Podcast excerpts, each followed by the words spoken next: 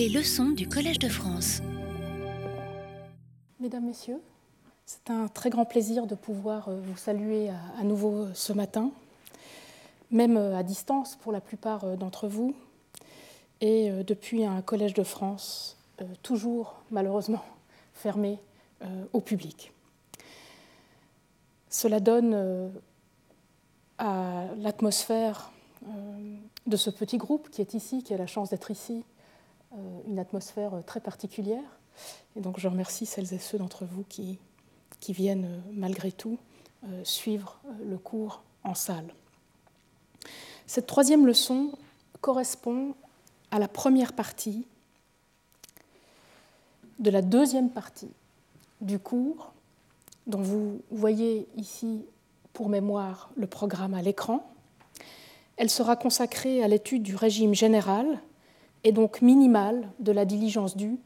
en droit international contemporain. Dans cette deuxième partie du cours, je vous propose de décortiquer la définition de travail de la diligence due que je vous avais présentée en ouverture de mon cours, il y a de cela deux leçons, et de vous présenter notamment, et vous le voyez à l'écran, sa nature et sa justification, ses sources et ses régimes, son champ d'application personnel, mais aussi son champ d'application matériel, géographique et temporel, ses conditions, son contenu, sa variabilité et ses limites. Puisque le programme et le menu est assez lourd, nous consacrerons deux leçons à la présentation de ce régime général. La leçon d'aujourd'hui jusqu'au champ d'application personnel de la diligence due. Et pour la prochaine leçon, la quatrième, euh, le reste, euh, la suite et la fin du régime général de la diligence due. Cette première leçon du régime général doit son sous-titre, que vous avez certainement vu sur le programme et que vous avez ici à l'écran, c'est-à-dire un standard fondé sur l'égale souveraineté et la question de la multiplicité des institutions internationales, à ce qui sera la principale préoccupation de la leçon de ce matin, la quête d'un fondement ou d'une justification de la diligence due en droit international et ses implications pour l'identification éventuelle d'autres débiteurs que les États dans le paysage institutionnel complexe du droit international contemporain. Mais avant de commencer, par le début de la présentation de ce régime général de la diligence due, deux caveats méthodologiques s'imposent. Le premier concerne la généralité du régime général de la diligence due. Le régime de la diligence due qui sera analysé et systématisé ici est issu d'une comparaison de la pratique de la diligence due dans différents régimes spéciaux du droit international, et dans ce cadre de l'identification de traits communs, y compris de variables qui peuvent constituer un régime général de diligence due en droit international. Mais rien dans cette quête d'un régime général ne préjuge de la possibilité de variation, bien entendu, pour le reste, du régime détaillé de la diligence due dans chacun de ces régimes spéciaux. Le régime général et commun que je vous présenterai n'est en effet que minimal. Nous examinerons d'ailleurs euh, les variations de la diligence due dans certains régimes spéciaux du droit international dans la dernière partie euh, du cours. La présentation du régime général de la diligence due en droit international revient donc tant à celle d'un régime minimal commun aux régimes spéciaux d'une part, qu'à celle d'une structure normative commune dont les aspects variables, à spécifier ensuite dans chaque régime spécial, seront identifiés d'autre part. En fait, et je vous l'ai dit et vous le direz à nouveau, c'est avant tout par l'étude de la jurisprudence internationale, et c'est pour cela que je vous montre tant d'exprès de jurisprudence internationale, c'est avant tout par l'étude de la jurisprudence internationale, étant donné le rapport intense qui existe entre la diligence due et le raisonnement judiciaire, que ce travail d'identification d'un régime général minimal commun de la diligence due aura lieu. On se souvient ici, bien sûr, du caveat de la mise en garde émise par la Cour internationale de justice dans sa fameuse affaire génocide de 2007, dont je vous avais déjà euh, parlé lors des premières leçons. Dans ce passage que vous retrouvez ici à l'écran, la Cour se refuse à établir une jurisprudence générale sur les obligations de prévention diligente, voire même à identifier une obligation générale dans ce domaine, mais elle concède toutefois, quelques lignes plus bas, à la fin de l'extrait ici à l'écran en italique, elle concède toutefois avoir recours à ce qu'elle appelle les règles de droit dont la portée dépasse le seul domaine concerné par l'affaire en cause. Et sa jurisprudence contribue dès lors aussi, en retour, au développement de ces règles.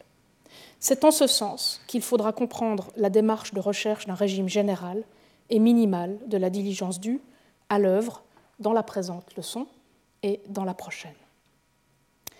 Deuxième remarque méthodologique ou caveat méthodologique, l'universalité du régime général de la diligence due que je vous présenterai. En soi, pour mener à bien un tel travail de systématisation d'un régime général minimal de la diligence due, il faudrait pouvoir le faire sur la base d'un droit international véritablement commun et donc suffisamment universel. Pour cela, il nous faudrait pouvoir réaliser une étude complète de droit international comparé en la matière, c'est-à-dire une étude complète de la pratique nationale de la diligence due de droit international dans chaque ordre juridique national. Malheureusement, et c'est assez évident, aucune étude consultée lors de la préparation de ce cours ne fournit encore à ce jour une telle comparaison de la diligence due dans sa réception dans différents ordres juridiques nationaux et notamment en dehors des traditions juridiques européennes, voire occidentales. Il y a donc là un manque du régime que je vais vous présenter. Mais ce manque, c'est un projet auquel il faudrait s'atteler à l'avenir, et ce surtout si la diligence due est appelée à jouer un rôle encore plus important en droit international, qui est ce qui se dessine, hein, c'est ce que je vous ai annoncé lors des premières leçons. Si la diligence due est véritablement appelée à jouer ce rôle plus important en droit international, eh bien l'universalité des principes dits généraux du droit international, auxquels elle appartient, est essentielle à leur autorité légitime et dès lors à leur respect. Donc j'en viens maintenant à mon premier point, la nature et la justification de la diligence due. La première étape de l'étude du régime général minimal de la diligence due en droit international est bien évidemment, celle de la détermination de sa nature juridique. Mais la détermination de sa nature juridique ne peut se faire sans aborder aussi dans un deuxième temps la justification de la norme de diligence due en droit international. Vous verrez qu'on ne peut bien comprendre sa nature juridique que par sa justification et qu'on ne comprend sa justification qu'en comprenant euh, sa nature juridique. Alors je commence avec le premier point, la nature juridique de la diligence due. Au sein de la pratique contemporaine du droit international, la nature, ou plus exactement ce qu'on pourrait appeler la structure normative de la diligence due, demeure encore vague. c'est d'ailleurs ça qui en fait l'attrait hein, et qui rend la norme tout à fait fascinante, euh, voire agace euh, parfois. Elle est abordée de manière interchangeable comme un principe, comme un standard, voire même comme un devoir ou une obligation de comportement à part entière. Alors je commence par la diligence due comme principe. Si l'on aborde sa première catégorisation, soit celle de principe, il faut commencer par souligner que la distinction entre règle et principe, qui est une distinction chère à la théorie du droit, n'a que peu été reçue pour l'heure en droit international. Les deux termes ne sont donc généralement pas distingués et utilisés rigoureusement. On le voit très bien dans le contexte de la diligence due, où on vous parle ici en italique d'une règle de diligence due dans la, sentence bien britannique au Maroc.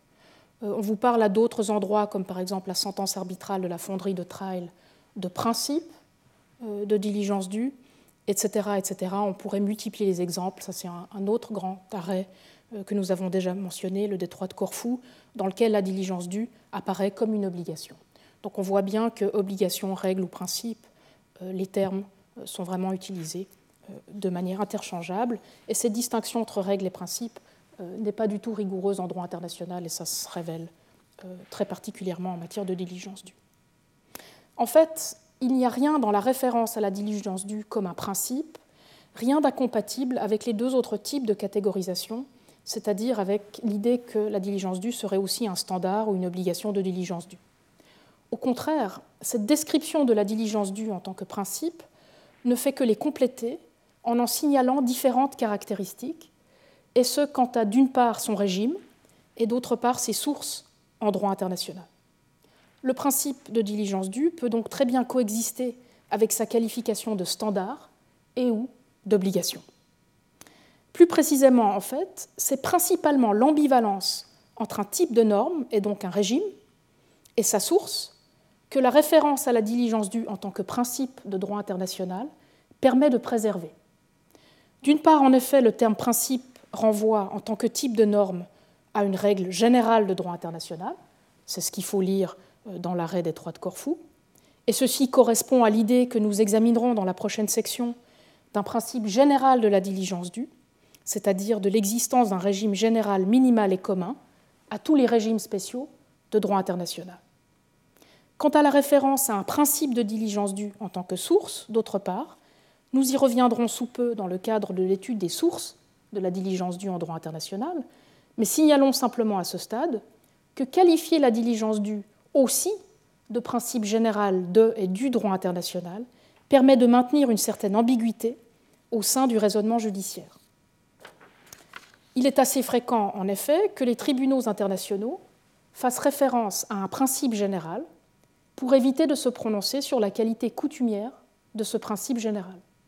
et notamment se dispenser de vérifier le respect de toutes les conditions de validation d'une obligation coutumière, alors même qu'ils en affirment l'existence. Et la preuve parfaite de cette ambivalence soignée, hein, nourrie, de ce tour de passe-passe entre principe euh, et coutume, c'est euh, l'arrêt de la Cour internationale de justice dans l'affaire des usines de pâte à papier, où on voit bien qu'au fil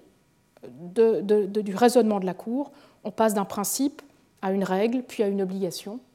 et donc le principe permet d'accoucher d'une obligation coutumière. J'y reviendrai tout à l'heure, mais vous voyez vraiment à l'œuvre ici cette ambivalence euh, nourrie, soignée par la Cour internationale de justice.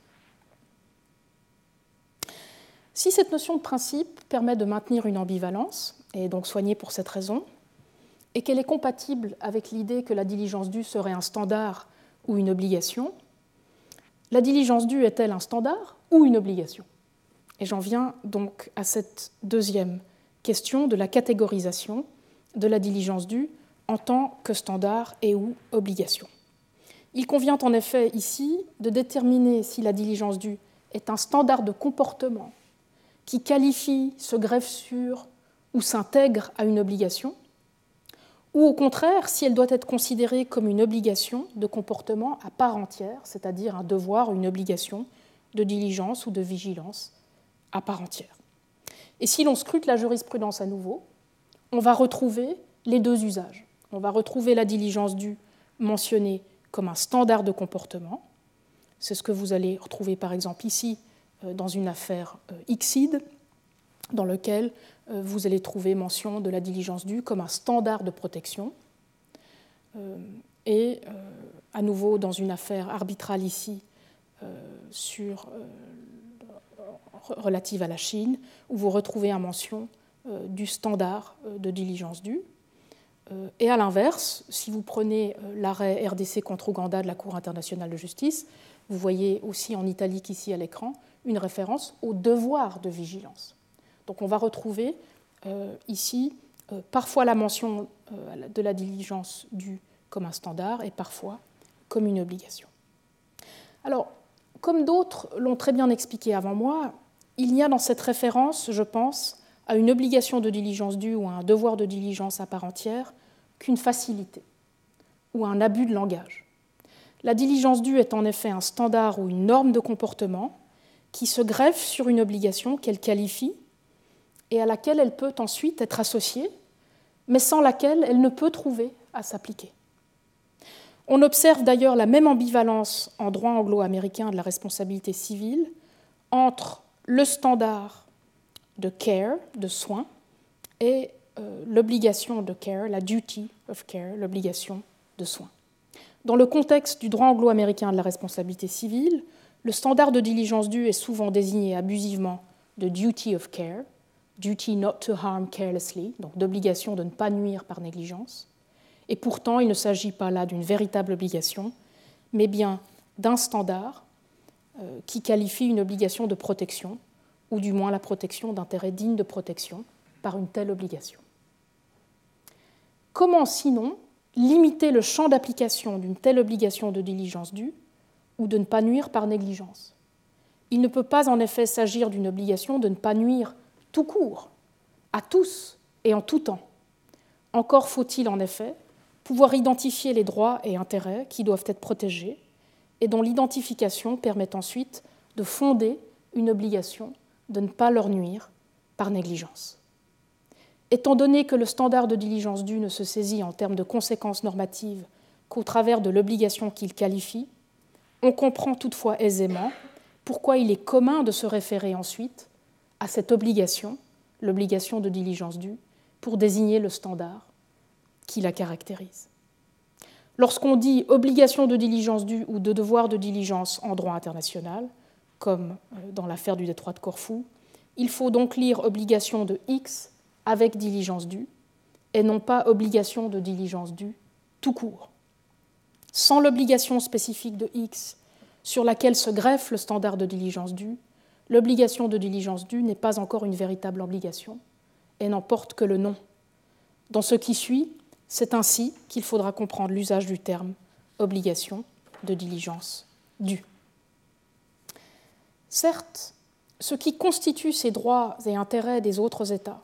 est dès lors ce qui doit être protégé avec diligence, et dans le cas contraire constitue une négligence indue ou illicite, doit encore pouvoir être spécifié dans chaque cas par le droit international. Et si l'on se fie à la jurisprudence, comme par exemple à l'arrêt du détroit de Corfou ou euh, à la sentence fonderie du Trail, il s'agit notamment du droit à l'intégrité territoriale ou du droit à la protection de ses ressortissants, des droits qu'on peut tirer des droits constitutifs de la souveraineté des États en droit international général. Plus récemment s'y sont ajoutés le droit à la préservation de la faune et de la flore marine, ou de manière générale les droits de l'homme. C'est ainsi qu'on peut considérer aujourd'hui qu'une obligation générale de ne pas nuire existe aussi en droit international de l'environnement et en droit international des droits de l'homme, y compris une obligation de prévenir, avec la diligence requise, un préjudice à l'environnement. Il faut souligner toutefois qu'il peut aussi s'agir simplement d'intérêts identifiés et protégés par le droit international, sans que ces intérêts fassent encore nécessairement l'objet de droits proprement dits des États ou des individus ni même d'ailleurs encore d'obligation explicite, conventionnelle ou coutumière, en ce sens en droit international. Regardez euh, par exemple cet extrait qui provient euh, d'une affaire que nous avions déjà considérée euh, dans l'arrêt de la Cour internationale de justice lié aux armes nucléaires. Et vous voyez ici ce que vous dit le juge Veremantri, qui fait référence à la diligence due de l'arrêt des trois de Corfou euh, mais qui mentionne le fait que le devoir euh, de conduire ces affaires de manière à ne pas causer de tort aux autres euh, peut exister même si l'acte portant aux intérêts atteintes aux droits de l'État plaignant ne fait pas l'objet d'une prohibition formulée ipsissimis verbis. Donc on voit bien que les droits et intérêts reconnus par le droit international, protégés par le droit international, sont suffisants à fonder une obligation de diligence due, même si cette obligation euh, n'existe pas ou n'est pas reconnue encore euh, telle qu'elle. C'est le propre de la négligence due de ne pas toujours être le reflet en miroir négatif d'obligations positives de comportement. Non seulement les obligations de X avec diligence due ne sont-elles pas toujours des obligations positives, comme nous le verrons dans la prochaine leçon, mais elles ne préexistent pas nécessairement en tant qu'obligation dont le contenu peut être identifié en tant que celui d'une obligation avant sa violation. Pensons par exemple aux droits et ou intérêts protégés par le mandat d'une organisation internationale, et notamment par son traité fondateur, mais sans pour autant encore donner naissance à des obligations explicites de ses États membres ou de l'organisation elle-même. La carence dans la protection de tels droits ou intérêts protégés par le traité constitutif de l'organisation peut pourtant ensuite fonder une responsabilité pour négligence indue. C'est d'ailleurs bien en cela, comme nous avons pu l'observer dans la deuxième leçon, que les obligations de diligence due ne trouvent pas entièrement leur place dans le domaine des obligations primaires du droit international et relèvent aussi du droit international de la responsabilité. La nature juris-générative de la diligence due sera examinée à nouveau dans le contexte de la troisième partie du cours que je consacrerai à la responsabilité pour négligence. À noter qu'il est essentiel de souligner que la qualification de la diligence due comme standard et non comme obligation de comportement à part entière n'implique aucun jugement quant à la qualité de sa normativité juridique. Elle n'implique notamment pas qu'il s'agisse d'une norme juridique de moindre qualité et encore moins d'une norme non juridique ou de soft law. Il existe des standards en droit aussi, voire même des standards juridiques dont le degré de normativité est tout ce qu'il y a de plus ordinaire et même parfois très élevé. Le standard juridique est une norme de haut niveau d'abstraction et de généralité, dont le contenu doit certes être concrétisé pour son application, mais dont la juridicité est incontestée. Le propre des standards par comparaison à d'autres normes juridiques est donc plutôt leur flexibilité. Il s'agit de normes ou de mesures de comportement moyen ou littéralement normal auxquelles se conformer et à l'aune desquelles évaluer un comportement donné. Et je reviendrai d'ailleurs à cette normalité de la diligence due et à la manière de la déterminer dans la prochaine leçon. Donc voilà ce qu'il pouvait être dit de la nature de la diligence due en droit international, ce principe qui est aussi un standard qui se greffe sur une obligation de comportement et qui est parfois identifié ou qui fait parfois l'objet de références en tant qu'obligation de diligence due du fait euh, du raccourci euh, de langage et de son rapport très intense à l'obligation qu'il qualifie. Venons-en maintenant à la justification de la diligence due en droit international. Une fois que nous avons élucidé, pour l'instant, la nature juridique de la diligence due, il convient de s'interroger, et ce sera éclairant, je pense, sur le fondement ou la justification de ce standard de comportement. Comment expliquer qu'un tel standard de comportement soit né en droit international? La diligence due est constitutive, je vous l'avais dit déjà, par référence euh, à cette fameuse sentence arbitrale de l'île de Palmas, et constitutive de la souveraineté égale de l'État. Plus exactement, si l'on suit le raisonnement euh, de cette sentence, la diligence due doit être considérée comme la contrepartie normative ou le corollaire, dit l'extrait, de l'égalité des droits souverains de l'État. Et si l'on y réfléchit un peu plus longuement, eh bien, on se rend compte que cette justification de la diligence due s'articule en fait en deux pans. Premièrement, l'égalité et deuxièmement, la compétence. C'est dans la compétence égale des États souverains que se fonde la diligence due. Premier pan, premier pan du fondement de la diligence due en droit international, l'égalité, et notamment l'autonomie égale des peuples et de leurs États.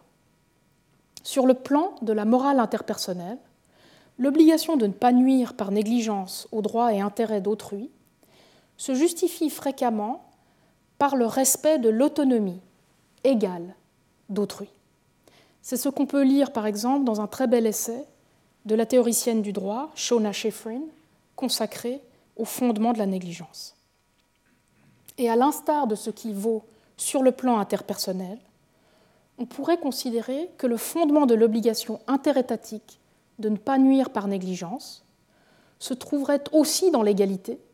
mais en l'occurrence en une égalité de souveraineté. Sachant que les peuples et leurs États ne sont pas seuls au monde, comme nous tous, mais au contraire, et pour reprendre les termes d'Anna Arendt, forment un monde ensemble, un monde qui repose sur leur égale souveraineté, ils en tirent l'obligation solidaire de respecter les droits et intérêts des autres avec la diligence requise. C'est d'ailleurs précisément ce qu'entend le principe de bon voisinage en droit international, qui est un principe coutumier qui a été consacré notamment à l'article 74 de la Charte des Nations Unies, euh, que vous avez euh, ici euh, à l'écran. Ce principe connexe de bon voisinage en droit international a évolué avec le temps. Cette obligation de ne pas nuire s'est étendue pour couvrir aussi les droits et intérêts communs des populations et de leurs États, et ce tant sur le territoire de chaque État que dans les espaces communs aux États. Avec le temps, le principe de bon voisinage s'est émancipé du rapport bilatéral transfrontière, et notamment de la mutualité de la souveraineté. Peu à peu, le standard de diligence due on est venu à qualifier précisément le type d'obligation à même de nous permettre de faire face à des risques environnementaux, et notamment climatiques ou sanitaires, qui dépassent les relations de bon voisinage et qui requièrent une coopération institutionnelle multilatérale de façon urgente. Et c'est ce qu'avait constaté la Cour internationale de justice dans l'affaire des armes nucléaires. Je vous l'avais déjà montré euh, dans la première leçon euh, ce très bel extrait euh, de, la Cour internationale de justice. Et évidemment, à nouveau, l'opinion individuelle du juge Weramantri dans cette affaire, qui montre très bien comment le principe de bon voisinage s'est étendu de manière à couvrir aussi les communs et les intérêts communs. Donc premier pan de la justification de la diligence due en droit international, l'égalité de souveraineté. Par référence à l'égalité d'autonomie euh, sur le plan de la morale interpersonnelle. Deuxième pan de la justification de la diligence due en droit international, la compétence ou le contrôle. En effet, ce qui constitue la deuxième dimension de la justification de la diligence due, me semble-t-il, est le lien qu'on peut établir entre le contrôle, et notamment la compétence ou la capacité de contrôle, et la responsabilité qui doit être liée à ce contrôle. Ne pas exercer un contrôle qui relève de notre domaine de compétence, voire de capacité propre, serait une forme incomplète d'être au monde, pour citer Joseph Raz, de nouveau dans un contexte interpersonnel. Dans le contexte interinstitutionnel qui est celui du droit international, ce qui caractérise la diligence due en droit international est la dimension non seulement collective, mais aussi institutionnelle du débiteur de l'obligation de diligence due, et dès lors de sa compétence souveraine et de sa capacité de contrôle. C'est précisément la nature institutionnelle de l'État et le fait de disposer d'organes et de ressources dédiées qui implique non seulement un degré de compétence accru par rapport à ce qui serait le cas d'un individu, mais aussi un degré de contrôle élevé, réel ou présumé, sur la source extérieure du préjudice, et dès lors une obligation renforcée de la prévenir, de protéger contre elle, ou encore d'y remédier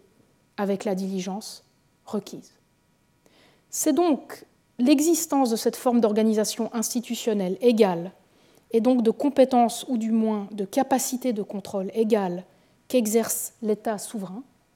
seul ou au sein des organisations internationales que les États instituent, qui fondent la diligence due en droit international. Dans les circonstances sociales qui sont celles des individus et des peuples, l'égalité de respect requiert que nous soyons tenus responsables du tort que nous causons, en tant qu'individus ou peuple institués, aux droits et intérêts d'autrui, lorsque nous n'assurons pas un contrôle raisonnable de ce qui relève de notre sphère de compétences, ou du moins de notre sphère de capacité propre. On retrouve d'ailleurs ce lien entre égale souveraineté de contrôle et responsabilité du souverain, que je viens de vous présenter, la corollarité entre les droits ou compétences des États souverains et leurs obligations de diligence due qu'a identifié la jurisprudence internationale. Pour mémoire, en effet, l'histoire de la diligence due dès le début du XXe siècle montre combien elle est étroitement liée à la souveraineté des États en tant que membres égaux de l'ordre institutionnel international. La souveraineté de droit international ne peut dès lors être conçue autrement que comme une souveraineté diligente et donc solidaire, dans un ordre où chaque État est construit comme égal à l'image des autres et coexiste également avec les autres. Nous reviendrons sur cette relation très forte qui existe sur le plan de la morale interpersonnelle, mais aussi, je vous l'ai montré, a fortiori et de manière encore plus forte au niveau de la morale interinstitutionnelle. Nous reviendrons sur cette relation très forte entre égale souveraineté, diligence due et solidarité dans cette leçon de ce matin et dans la prochaine, pour en tirer toutes les conséquences quant au champ d'application personnelle de la diligence due et notamment sur ses possibilités d'extension à d'autres institutions que les États souverains, c'est-à-dire les organisations internationales.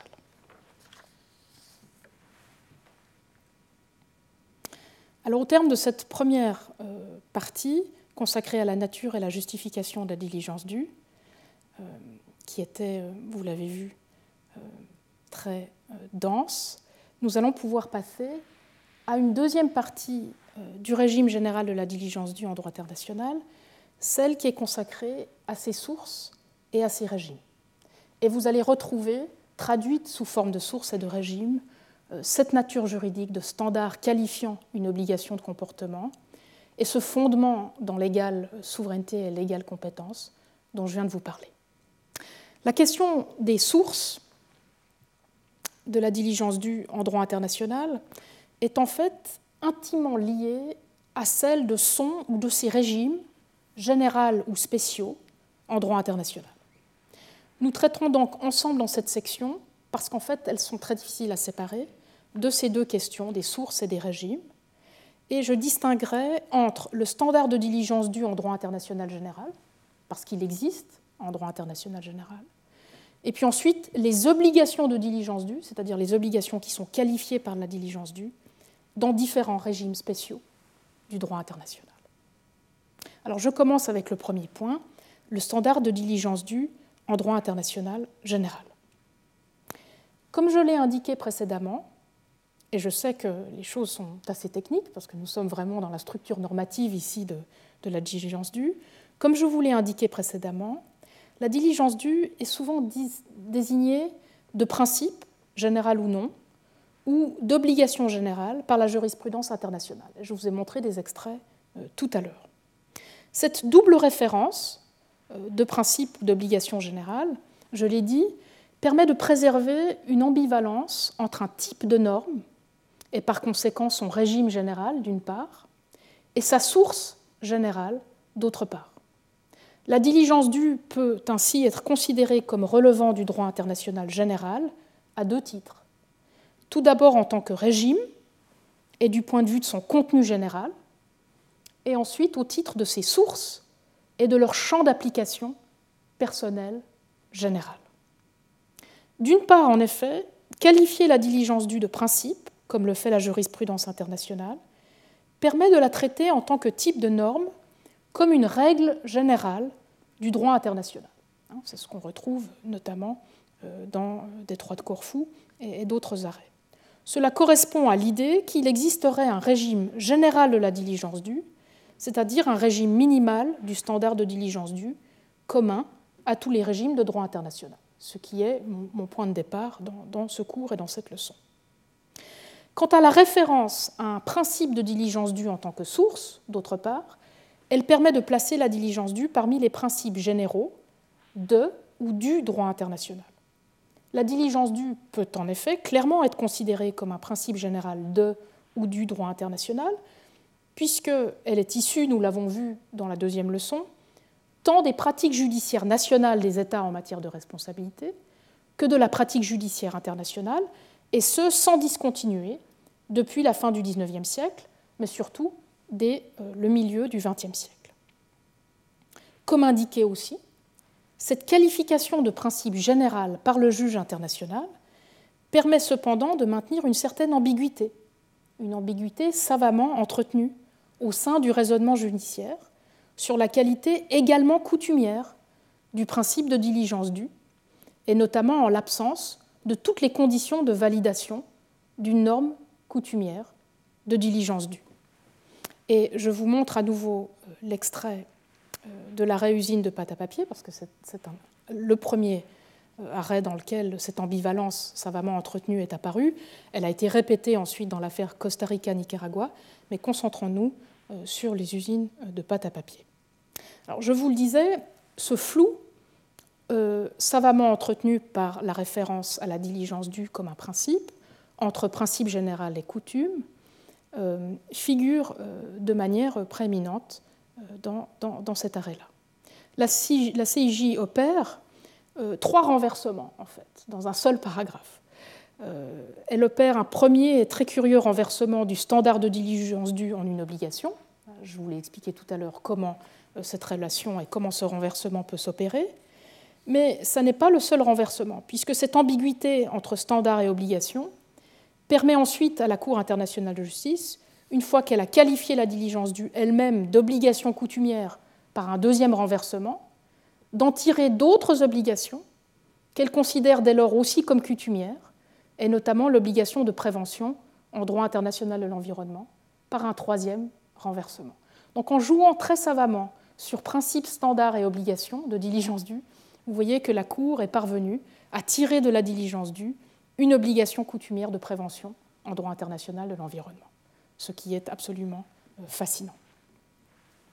Alors, indépendamment de sa source parmi les principes généraux de ou du droit international et des usages qui peuvent être faits de cette source-là, euh, du fait des rapports ambigus évoqués précédemment entre principes et coutumes dans la jurisprudence internationale, le standard de diligence due,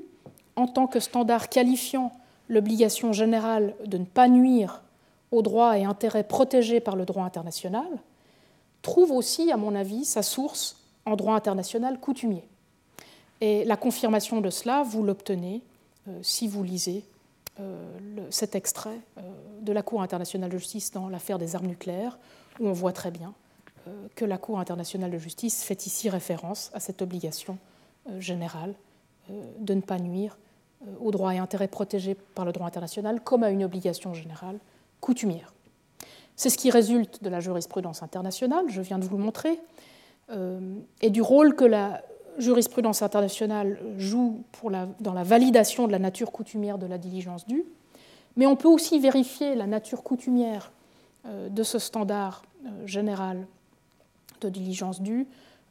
par référence à la pratique désormais générale et régulière des États en la matière et à leur opinion juris depuis la fin du XIXe siècle. Et on en trouve confirmation, si l'on en cherchait encore une, dans la généalogie de la responsabilité pour négligence que j'ai présentée dans la deuxième leçon, la leçon euh, historique. Donc voilà ce que je pouvais vous dire du standard de diligence due en droit international général. Et vous voyez qu'il nous réserve, euh, sous cet angle-là, encore euh, des surprises. Mais nous ne sommes pas au bout de nos surprises, ce qui rend, à mon avis, la diligence due tout à fait fascinante, puisque si l'on passe aux obligations de diligence dues dans les régimes spéciaux de droit international, euh, on va pouvoir en apprendre euh, encore euh, davantage. En effet, si vous m'avez suivi jusqu'ici, eh bien, vous, auriez, aurez compris que le fait que la diligence due se greffe comme standard sur des obligations de diligence due qu'elle qualifie, rend le passage par les régimes spéciaux dans lesquels les obligations de diligence due sont identifiées absolument indispensable. Donc l'existence d'un standard général de diligence due en droit international et d'une obligation générale correspondante de ne pas nuire par négligence euh, et leur source coutumière n'implique pas nécessairement encore la généralité de toutes les obligations de X avec diligence due. Bien au contraire, comme je l'ai indiqué tout à l'heure, ces obligations spéciales de X avec diligence due requièrent encore la spécification des droits et intérêts protégés et donc d'une obligation spécifique de ne pas nuire avec diligence due à chaque fois. Et ces obligations spécifiques de X devront être identifiées dans chaque régime spécial. En fait, dans ces régimes spéciaux, euh, vous pourrez encore trouver un standard spécifique de diligence due propre à chaque régime, selon le principe de la lex specialis. C'est pour cette raison d'ailleurs, comme je vous l'avais annoncé lors de ma première leçon, que nous nous appesantirons plus longuement euh, sur la diligence due dans les régimes spéciaux du droit international dans la quatrième partie euh, du cours en prenant quatre régimes spéciaux de la diligence due. Il faut souligner ici que les sources du régime général du standard de diligence due en droit international, les sources dans les principes généraux et la coutume que nous venons de voir, n'influent pas les sources de la diligence due dans les régimes spéciaux, et vice-versa. Ainsi, et c'est une erreur fréquente, ce n'est pas parce que l'obligation de prévention avec diligence due du droit international de l'environnement est reconnue comme étant de nature coutumière par la jurisprudence internationale qu'il existe une telle obligation générale coutumière de prévention avec diligence due dans tous les régimes du droit international. Il faudra vérifier à chaque fois quelle est la source de l'obligation spéciale de X qualifiée par la diligence due. Alors, dans les régimes spéciaux de diligence due en droit international, les sources du standard de diligence due, mais surtout des obligations qu'il intègre, vont des principes généraux et de la coutume jusqu'aux traités multilatéraux euh, ou bilatéraux. Comme indiqué euh, lors de la deuxième leçon, les premières obligations conventionnelles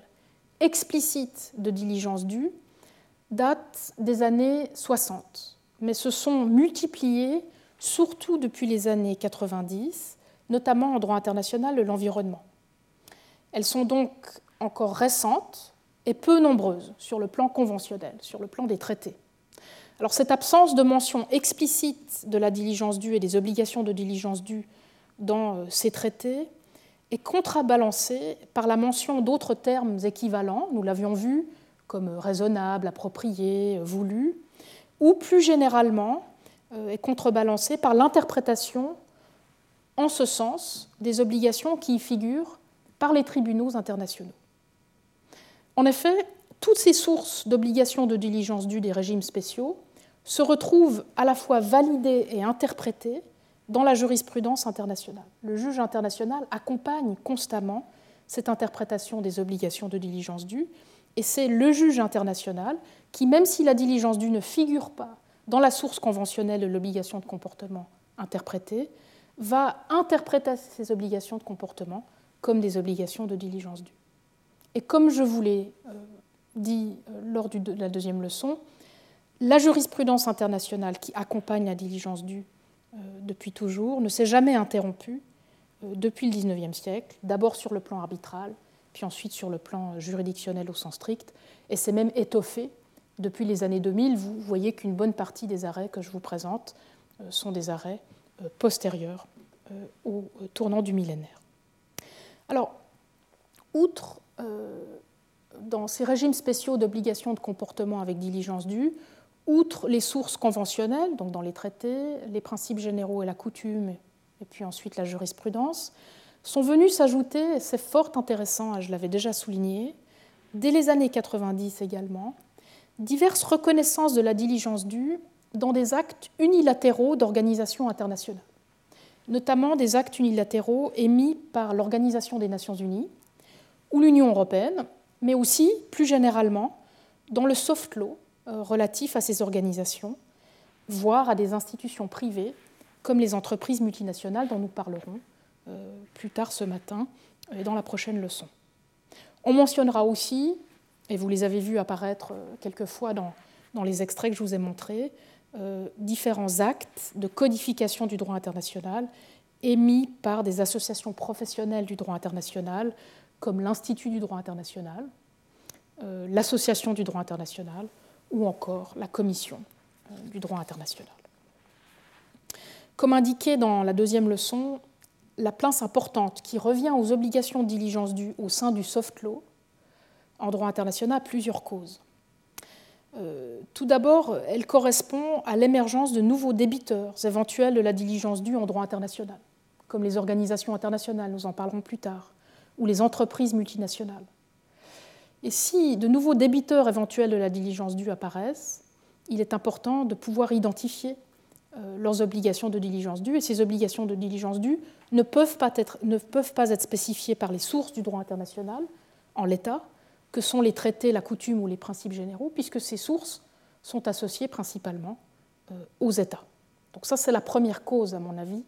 euh, de cette émergence, de cette intensification du traitement de la diligence due dans le soft law.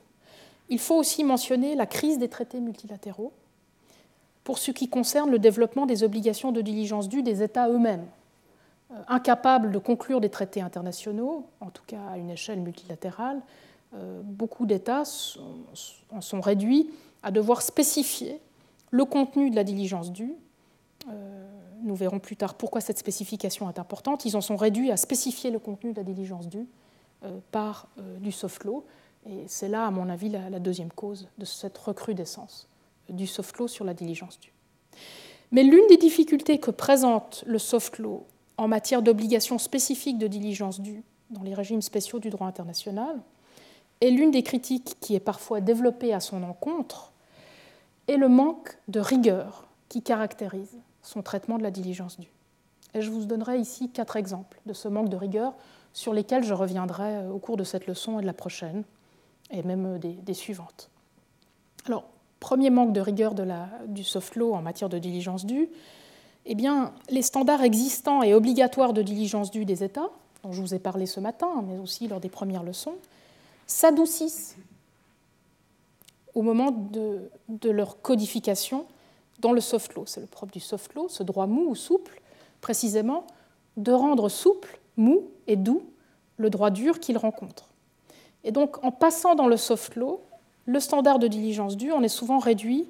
à un standard volontaire et non obligatoire. C'est ce qu'on peut appeler l'adoucissement du droit dur par le passage dans, le soft law. Et je ne vous donnerai ici qu'un seul exemple de, cet adoucissement du droit dur. Euh, le rapport de 2015 euh, du groupe de travail sur la cybersécurité, qui n'existe malheureusement qu'en anglais, d'où l'extrait en, anglais, où vous vous rendez très bien compte qu'on retrouve le standard de diligence due que je vous ai présenté jusqu'ici dans, le cours, donc dans sa formulation euh, quasiment identique à sa formulation du détroit de Corfou, on le retrouve désigné comme, euh, vous le voyez à l'écran ici, comme une norme volontaire et non obligatoire. Donc tout à coup un standard dur du droit international, parce qu'il est précisé et codifié dans du soft law, va être euh, adouci par la même euh, occasion. Deuxième critique du manque de rigueur de la soft law en matière de diligence due, au vu de la proximité entre autorégulation et soft law international, la due diligence fiduciaire et autoréférentielle du droit des affaires, dont je vous avais déjà parlé euh, lors des premières leçons, cette due diligence du droit des affaires, et notamment la corporate due diligence, donc la due diligence euh, du, domaine corporate, euh, gagne du terrain sur la diligence due à l'égard des intérêts d'autrui, et ce non seulement pour ce qui concerne d'éventuels débiteurs privés comme les entreprises multinationales, mais aussi par ricochet des débiteurs publics euh, comme euh, les organisations internationales, voire les États eux-mêmes. Ce qui est particulièrement troublant puisqu'on va avoir un brouillage en fait du standard de diligence due par le corporate due diligence du droit des affaires. Troisième critique qu'on peut faire face au soft law de la diligence due, les standards technoscientifiques, dont je vous parlerai dans la prochaine leçon, se mêlent désormais souvent aux considérations normatives sur ce qui est raisonnable d'attendre. Donc on va remplacer le raisonnable par ce qui est euh, scientifique. Donc on va remplacer le juste par le vrai. Euh, et la diligence due en matière de soft law encourage ce remplacement de standards ce remplacement de standards normatifs du raisonnable par des standards technoscientifiques dans la spécification du contenu de la diligence due, ce qui est particulièrement ennuyeux, comme je vous l'expliquerai lors de la prochaine leçon. Et enfin, une quatrième critique porte sur les fondements de la responsabilité. Euh, on va voir que dans la, la, due diligence de la soft law, la diligence due de la soft law, on va voir que on va parler plus de ce qu'on appelle le accountability plutôt que de responsabilité. Et donc, on va rendre les fondements de responsabilité euh, particulièrement flous et perdre en fait les peu d'acquis que nous avons aujourd'hui en droit de la responsabilité internationale. Mais là aussi, j'y consacrerai euh, deux leçons entières, donc nous aurons le temps de revenir euh, sur ces différents points. Alors je passe maintenant que les sources et les régimes de la diligence due n'ont plus de secret pour vous, à mon troisième point ce matin, qui est celui du champ d'application de la diligence due. Cette partie du régime général et minimal de la diligence due en droit international est une partie très importante euh, que nous allons égrener euh, en nous appropriant le champ d'application personnel, le champ d'application matériel, le champ d'application géographique et le champ d'application temporel de la diligence due. Donc c'est une partie euh, assez solide du régime général de la diligence due. Donc j'y consacrerai la deuxième partie du cours de ce matin et nous reprendrons euh, l'étude du champ d'application lors de la prochaine leçon, euh, où nous passerons euh, aux trois autres dimensions du champ d'application, matériel, géographique et temporel de la diligence due. Alors, si je commence avec le champ d'application personnel de la diligence due, il faut euh, commencer par euh, vous dire, et vous l'auriez peut-être compris euh, si vous vous intéressez à la diligence due, ce qui est probablement le cas puisque vous suivez ce cours, il faut souligner le fait que la diligence due fonctionne sous la forme d'une relation triangulaire. Euh, si vous observez les différentes obligations de diligence due dont je vous ai parlé ce matin et dont je vais continuer à vous parler, vous verrez qu'il y a toujours un débiteur de la diligence due, elle est due par quelqu'un, elle est due à quelqu'un d'autre, ou en tout cas quelqu'un d'autre en bénéficie, ce qu'on peut appeler les bénéficiaires de la diligence due. Et enfin, et de manière cruciale, il y a un troisième angle dans cette dimension triangulaire, qui est celui des tierces parties de la diligence due. Euh, on peut parler aussi de source tierce de préjudice. Le propre des obligations de diligence due, en effet, est de demander aux débiteurs de la diligence due euh, de prévenir, de protéger ou de remédier à un risque de préjudice dont la source n'est pas le débiteur lui-même, mais une tierce partie ou une source tierce, animée ou inanimée, humaine ou non humaine, nous verrons tout cela en temps voulu. Alors, je débute euh, l'étude de ce champ d'application personnelle de la diligence due et de ce triangle euh, de, la diligence due avec les débiteurs. Qui doit la diligence due Alors, le débiteur de la diligence due,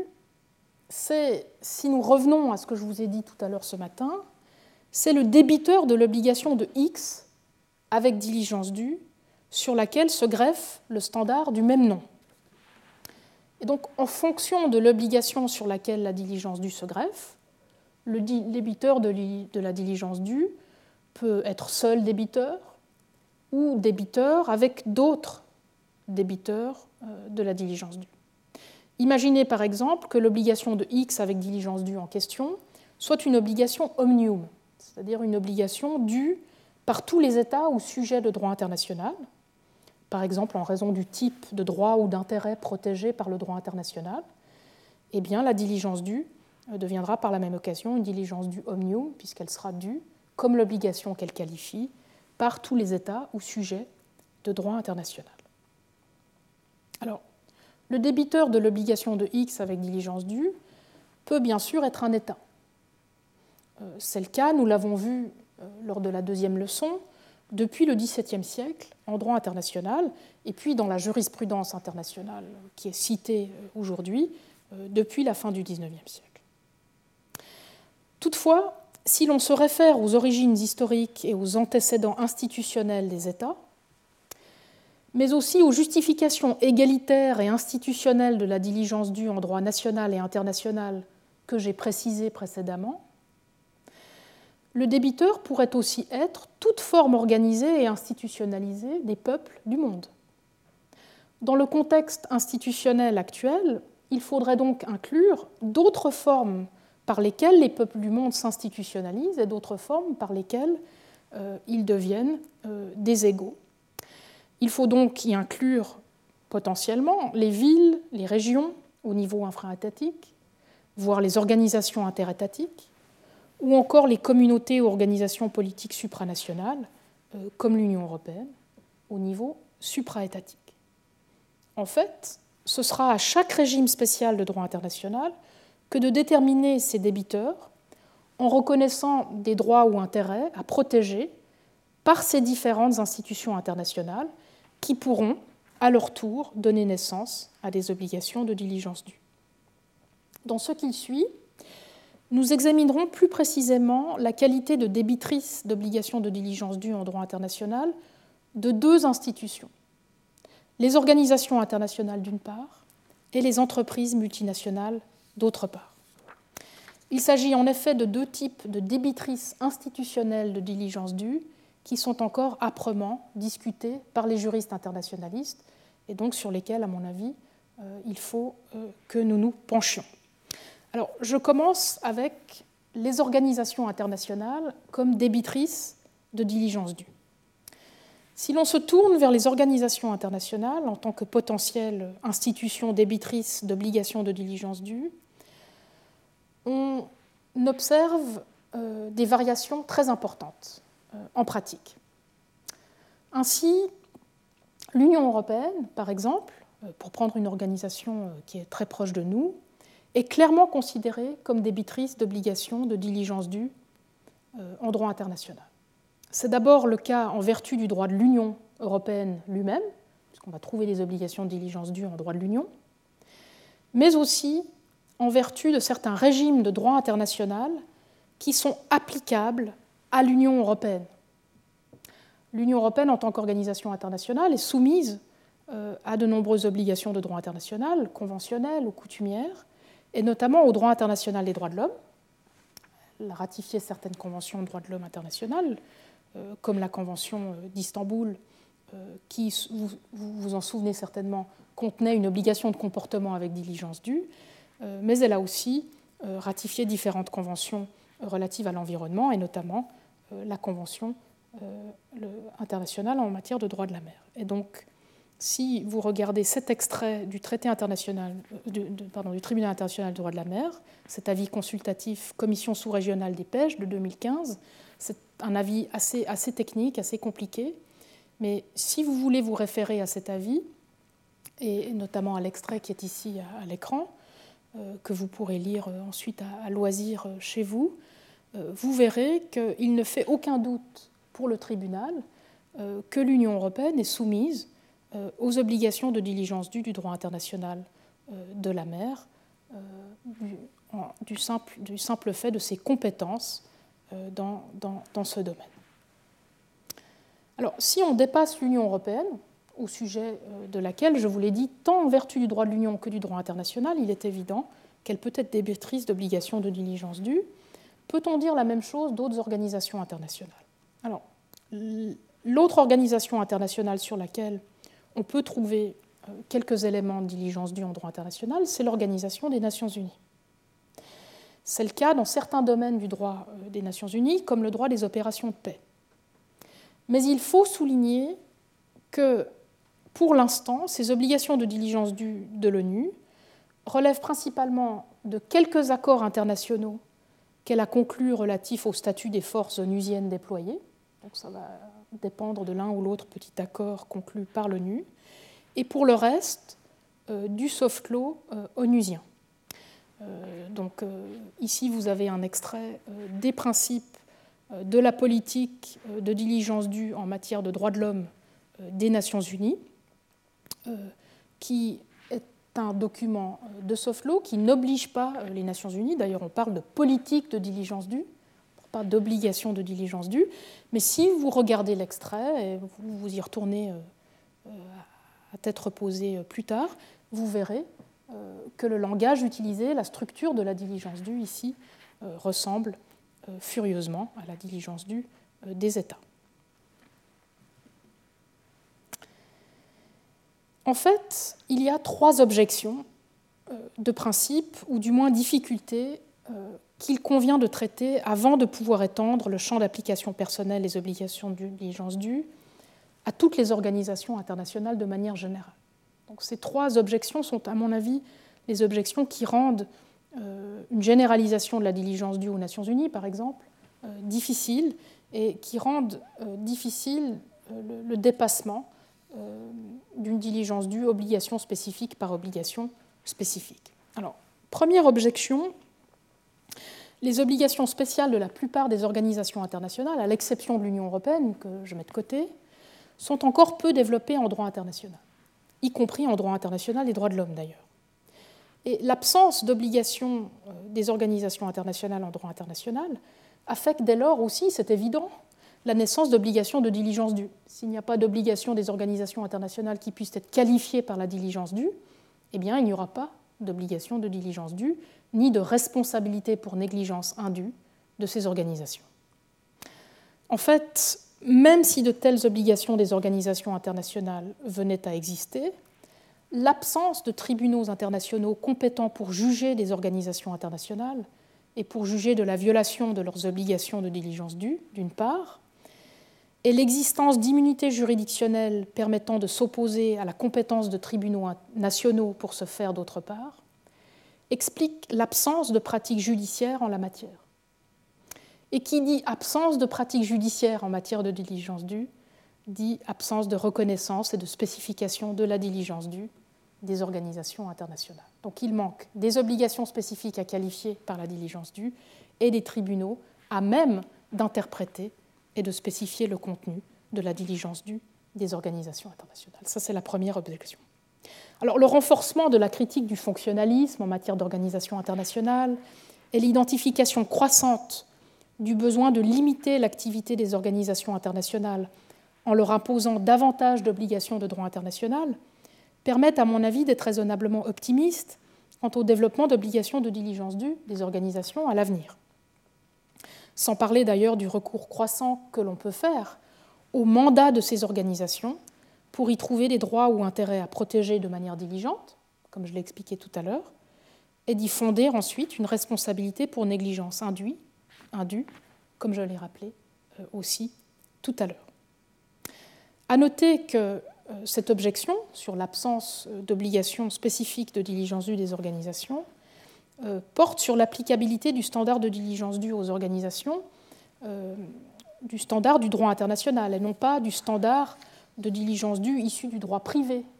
euh, d'un État devant les tribunaux duquel une organisation internationale serait poursuivie en responsabilité civile. Si vous poursuivez une organisation internationale devant un tribunal américain et que ce tribunal applique un standard de diligence due du droit privé américain, libre à lui, mais ce n'est pas de cette diligence due dont nous parlons ici en attendant le développement d'obligations de diligence dues en droit international pour les organisations, c'est le soft law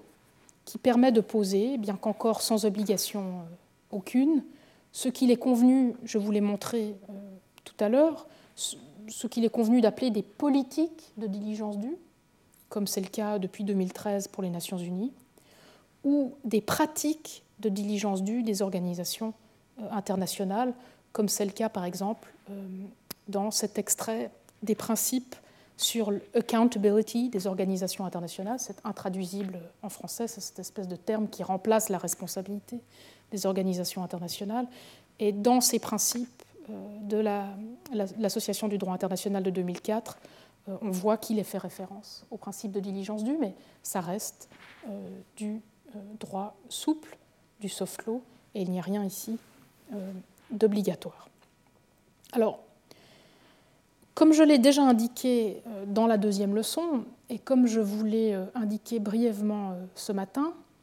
ce qu'on observe parfois, mais pas nécessairement bien sûr, hein, mais ce qu'on observe parfois et ce qu'il faut absolument souligner, c'est que dans ce contexte, il y a une tendance, à mon avis trop rapide, à assimiler la diligence du potentiel des organisations internationales à une due diligence fiduciaire, autoréférentielle du droit des affaires, inspiré du caveat emptor euh, en droit privé euh, romain. Euh, et c'est ce qu'on va remarquer par exemple en droit international économique et financier, notamment en ce qui concerne la politique de diligence due de la Banque mondiale et les différents audits que cette politique de diligence due l'amène à, mener. Dans ce contexte, en effet, quel contexte d'une organisation internationale, ce n'est pas tant les droits et intérêts d'autrui que la diligence due de l'organisation cherche à protéger que ceux de l'organisation elle-même. On lui demande de faire diligence due euh, par rapport au risque potentiel euh, de ses investissements et de son, activité euh, financière. D'autre part, sans obligation juridique véritable de la Banque mondiale, en l'occurrence, c'est la violation des obligations juridiques d'autres sujets de droit international, par exemple ses États membres ou des partenaires commerciaux privés, c'est la violation de ces obligations juridiques-là qui devient très ironiquement le risque euh, à prévenir. Donc c'est vraiment euh, par le soft law, malheureusement, euh, une modification de la diligence due qui, a lieu. Alors ce type de due diligence qu'on va retrouver dans le soft law des organisations internationales est l'une des composantes de la gouvernance managériale qui s'est installée depuis une vingtaine d'années en droit des organisations internationales, sous couvert de euh, ce qui s'appelle, je vous l'ai dit tout à l'heure en anglais, accountability. Le fait que ce type de pratique y passe pour de la diligence due est d'autant plus regrettable qu'elle marque le renoncement, à mon avis, à la responsabilité pour négligence indue en droit international des organisations internationales, et son remplacement avant l'heure par un simple exercice interne de compliance. Il serait naïf, dès lors, de penser que ce type de standards et de procédures, de due diligence, mèneront un jour, dès legge ferenda, à des obligations de diligence dues en bonne et due forme et à une responsabilité pour négligence indue des organisations internationales. Ça ne viendra pas tout seul, au contraire, il faut y travailler. Donc voilà pour la première objection et la réponse qu'on peut faire à cette objection, avec, je vous l'ai dit, une note d'optimisme, mais quand même une mise en garde sur euh, ces, formes de due diligence euh, commerciale ou économique, qui pour l'instant tiennent la place de ce qui pourrait devenir, si nous y travaillons, la diligence due des organisations internationales. Deuxième objection, euh, quant à la possibilité de développer des obligations de diligence due pour les organisations internationales, même si de véritables obligations juridiques de diligence due des organisations venaient à se développer, la diversité institutionnelle et organisationnelle des organisations internationales, mais aussi la grande diversité des compétences qui leur sont attribuées par leurs États membres, pose difficulté. En effet, cette diversité institutionnelle rend la détermination de ce qui peut être raisonnablement attendu d'elle au titre de la diligence due, hors de chaque cas spécifique, extrêmement malaisée. En l'absence d'un tel contenu général minimal du standard de diligence due de la part des organisations internationales, la variabilité deviendrait la règle, réduisant l'intérêt du standard et même de la norme, de la normalité, à néant. Mais à nouveau, il me semble qu'on peut répondre à cette objection. Il ne faut pas exclure qu'avec le développement des obligations, puis des responsabilités des organisations internationales, hein, c'était ma réponse à la première objection, il ne faut pas exclure qu'avec le développement de ces obligations, et donc d'une meilleure articulation de la continuité politique et institutionnelle de ces organisations aux États, un tel contenu minimal du standard de diligence due des organisations ne puisse se développer. Après tout, et c'est pour cela que nous avions fait une incursion historique lors de la deuxième leçon, c'est ce qui s'est produit pour les États, dont les contours institutionnels ont progressivement été affinés et uniformisés par le droit international de la responsabilité dès la fin du Moyen Âge euh, et euh, jusqu'à l'époque moderne, permettant ainsi au contenu minimal d'un standard de bon gouvernement étatique de se développer progressivement et, comme nous le verrons dans la prochaine section, de se consolider en standard de diligence due de la part de tous les États. Donc l'histoire rend modeste et l'histoire permet d'espérer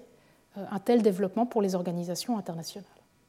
Il est d'ailleurs possible, je l'ai dit, d'observer que le contenu de la diligence due de l'Union européenne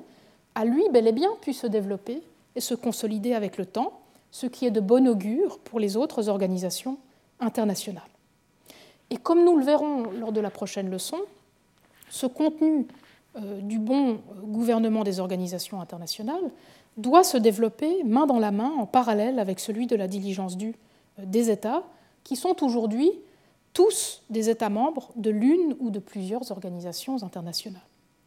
Tant le bon gouvernement national est devenu nécessairement mondial et vice-versa. Enfin, troisième difficulté, troisième objection, la justification elle-même du standard de diligence due d'une organisation internationale interroge, notamment par rapport à la justification de la diligence due des États. Pour mémoire, je vous l'ai dit ce matin, la diligence due des États en droit international se fonde d'une part sur leur égale souveraineté et d'autre part sur leurs compétences et capacités de contrôle institutionnel. Hein, c'est comme ça que le droit international euh, justifie la diligence due c'est comme ça que j'ai reconstruit pour vous un fondement de la diligence due en droit international. Certes, les organisations internationales partagent-elles avec les États une structure organisée et institutionnalisée, mais elles ne sont ni souveraines ni égales entre elles, ou aux États d'ailleurs, et ne sont pas considérées comme disposant de compétences ou d'une juridiction au même titre que les États en droit international. Alors, pour ce qui concerne la première dimension de la justification de la diligence due, c'est le lien institutionnel de ces organisations internationales aux titulaires de cette égalité, les individus et les peuples de leurs États membres, qui interrogent, à mon avis. À cet égard, il est bien entendu possible de justifier les obligations de diligence due des organisations internationales qui opèrent comme des États ou à la place des États. Lorsque les organisations internationales prennent la place des États, comme par exemple lors de missions de construction de la paix de l'ONU après un conflit armé, ou lorsqu'elles assurent d'autres formes d'administration territoriale ou spatiale, eh on comprend bien euh, comment le fondement euh, dans l'égale souveraineté de la diligence due peut se transposer aux organisations internationales. Mais pour les autres organisations internationales,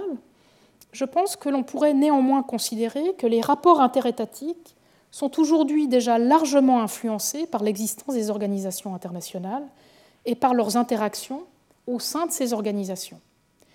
Dans ces conditions, les rapports entre États ont déjà une qualité complexe qui dépasse les simples rapports de bon voisinage entre souverains égaux. Accepter que le standard de diligence due, qui est passé d'une application au niveau interindividuel à une application au niveau interétatique, puisse passer par une application au niveau supraétatique, ne serait donc pas si surprenant. En fait, nous pouvons même renforcer le problème. Il faudrait se saisir de la dimension égalitaire et donc relationnelle de la diligence due pour réorganiser les rapports entre États et organisations internationales d'une part et entre organisations internationales d'autre part. Ces rapports interinstitutionnels internationaux ont en effet clairement besoin d'être réordonnés, comme je l'ai expliqué dans ma leçon inaugurale, de manière à mieux garantir l'égalité entre individus et entre peuples sur le plan international et à traduire euh, cette continuité institutionnelle. Il s'agit dès lors de mieux lier l'autorité légitime des organisations internationales à celle de leurs États membres, et donc à leur population, et de replacer ainsi l'élément d'égalité politique individuelle puis étatique au sein du mandat des organisations internationales. Il serait alors ensuite possible de tirer d'un tel mandat politique égalitaire et des compétences de contrôle que les organisations reçoivent de leurs États membres et donc de leur population, à cette fin, le fondement d'une obligation générale et continue de ne pas nuire de manière négligente aux droits et intérêts d'autrui. C'est d'ailleurs sur cette même base de continuité institutionnelle et de représentation politique égalitaire par les États puis par leurs organisations qu'on pourrait aussi fonder, pour autant que leurs obligations existent, bien entendu, la diligence due à la fois des États membres à l'égard des risques de préjudice causés par leur organisation, et à l'inverse de leur organisation à l'égard des risques de préjudice causés par leurs États membres. Il ne s'agirait donc pas ici uniquement d'une diligence due par les organisations internationales et les États à l'égard de risques de préjudice causés par des tierces parties sur lesquelles ils exercent un contrôle, mais par des institutions membres, les États, ou par des institutions composées, les organisations internationales, à l'égard de ce que cette imbrication institutionnelle peut causer comme préjudice à autrui. Pareille obligation de diligence due éviterait non seulement de devoir assimiler les États membres à leurs organisations sur le plan institutionnel en attribuant la responsabilité des unes aux autres, mais aussi d'avoir recours à des analogies infondées avec les rapports entre les États et leurs organes ou entre les États et les personnes privées. Il ne s'agirait en effet là ni d'une responsabilité collective et stricte des États pour leurs organisations, ou vice-versa, ni d'une responsabilité par attribution de comportement ou de responsabilité des uns aux autres. Au contraire, il s'agirait bien d'une responsabilité pour négligence lorsque l'un a manqué à sa diligence due en vertu de cette appartenance institutionnelle mutuelle et de la continuité institutionnelle du lien de représentation à l'égard des actions ou omissions de l'autre. Et c'est précisément ce qui ressort de ce qui avait été proposé par l'Association de droit international dans les principes de 2004. Si vous regardez le, troisième principe, euh, vous voyez euh, qu'on y fait référence euh, à ce type de diligence due du fait de l'appartenance institutionnelle. Ou si vous êtes familier de la jurisprudence de la Cour européenne des droits de l'homme dans l'affaire Aldoulimi, ici vous avez un extrait de l'opinion dissidente de la, de la juge Keller, où elle fait référence, pas exactement ces termes-là, mais elle fait référence, ici au paragraphe 11, à quelque chose de similaire. Euh, elle invoque euh, le rapport d'appartenance institutionnelle comme fondement éventuel d'une diligence due des États envers leur organisation et vice-versa. Il est important de préciser toutefois que ce que je suis en train de vous proposer ici n'implique pas d'aborder les rapports de diligence due entre organisations internationales et États membres par analogie à des rapports de sous-traitance ou de supervision qui fondent habituellement la diligence due de personnes en droit privé. On pensera par exemple au rapport entre un employeur et ses employés, entre un maître d'ouvrage et son entrepreneur, ou enfin entre une entreprise mère et ses filiales. Au contraire, ici, c'est la continuité institutionnelle de représentation égalitaire et de souveraineté démocratique qui fonde, avec la capacité de contrôle institutionnel mutuel qui va de pair avec cette souveraineté,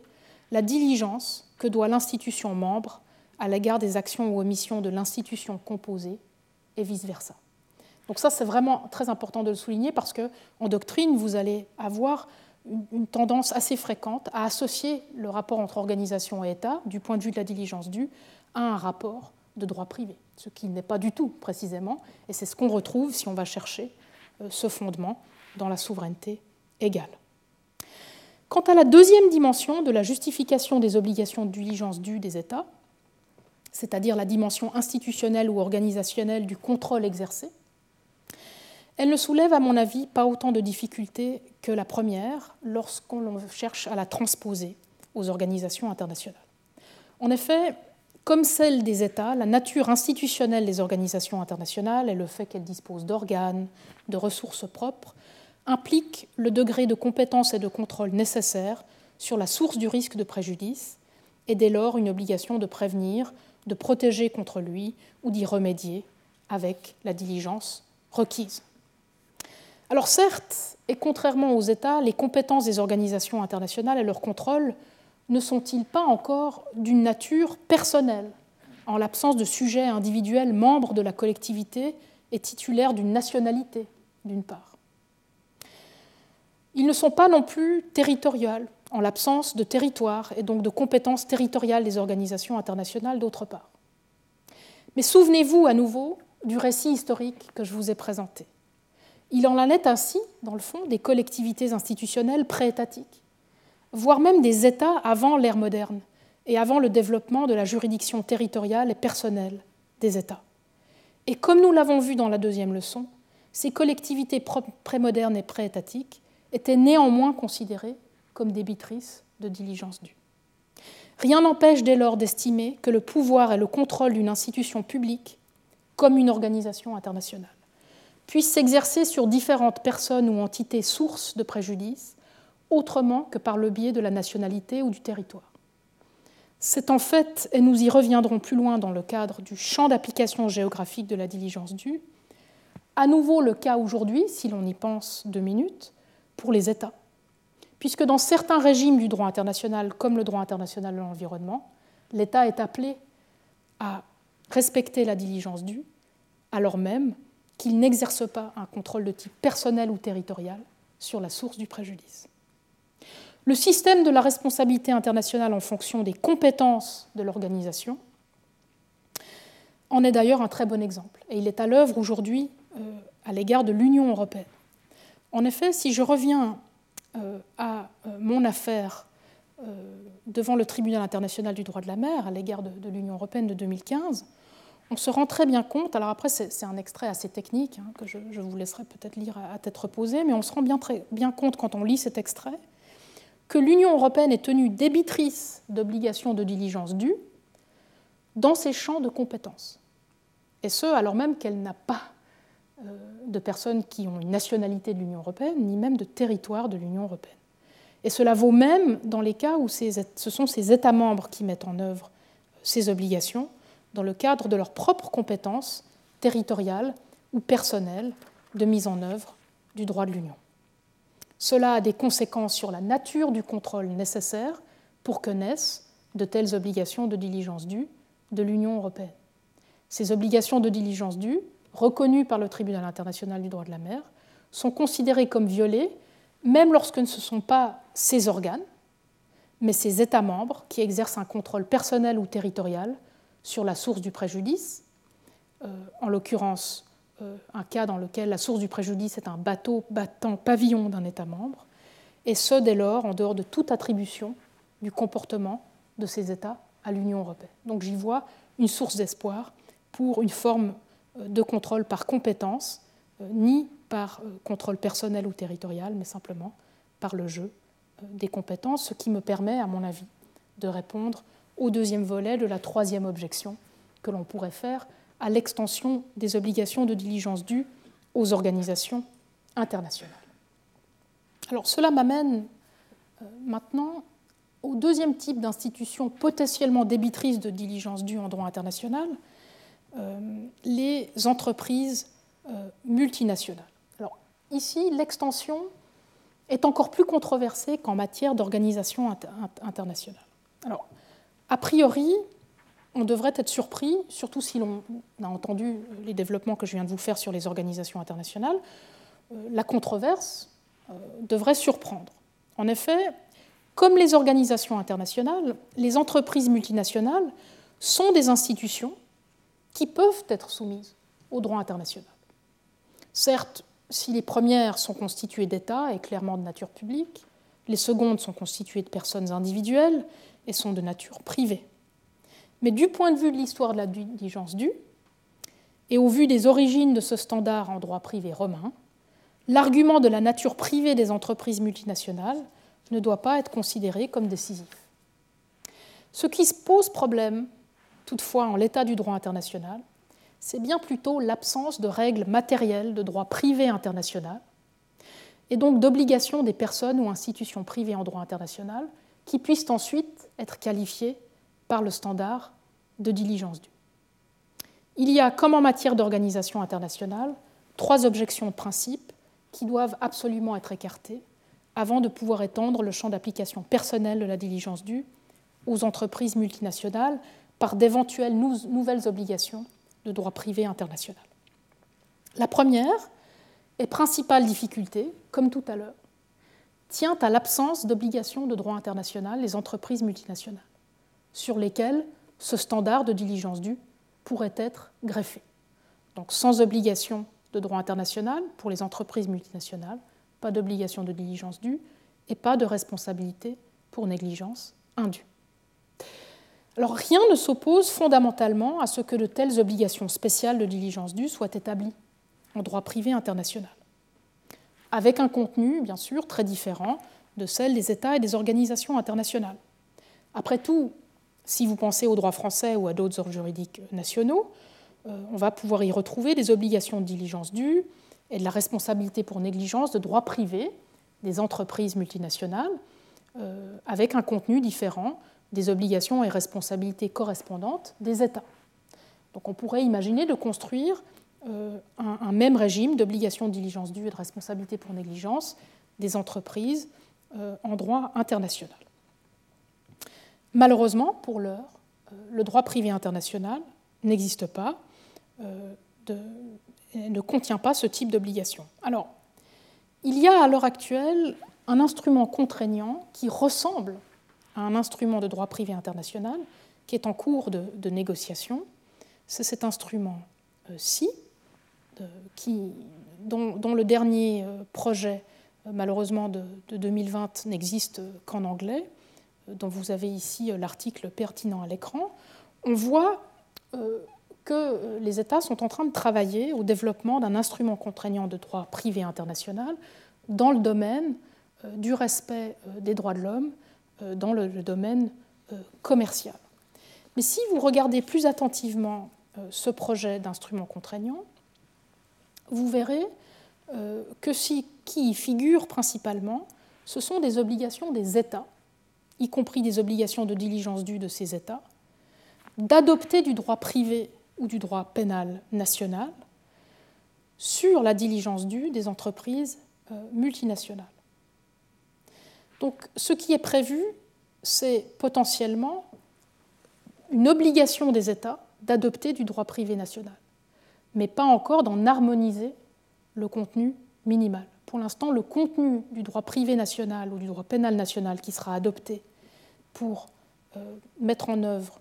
cette diligence due des entreprises demeure entièrement ouverte. Ce sera à chaque État de déterminer. Et il y aura donc une énorme variation en fonction des modèles de droit des obligations qui sont en vigueur. En fonction de votre régime, par exemple, de la responsabilité du maître d'ouvrage ou de l'employeur, vous aurez euh, un régime euh, de diligence due des entreprises multinationales extrêmement euh, différent d'un État à l'autre.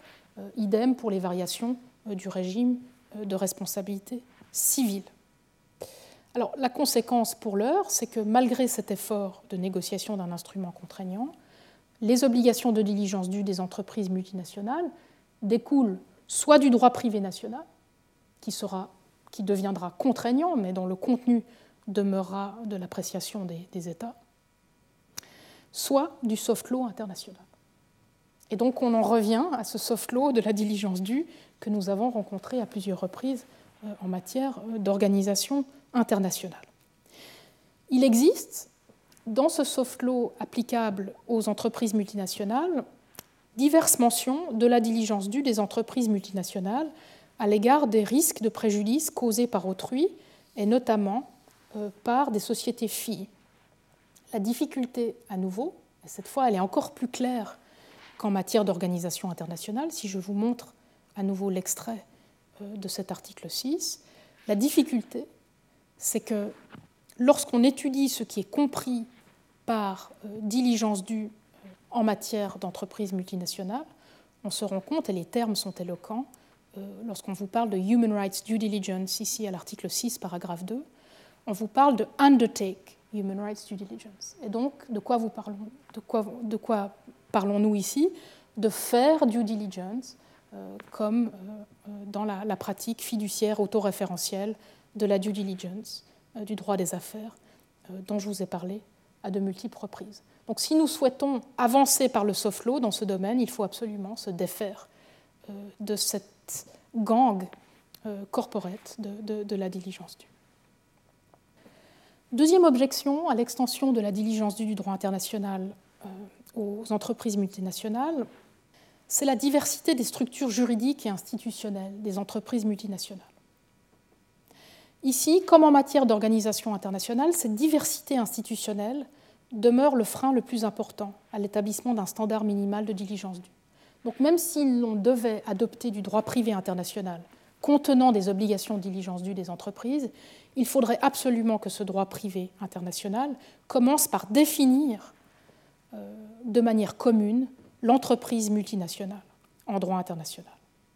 il nous faut une définition de l'entreprise multinationale commune au droit international pour pouvoir ensuite comprendre ce que devrait être le comportement normal d'une bonne entreprise multinationale ou d'une entreprise multinationale raisonnable.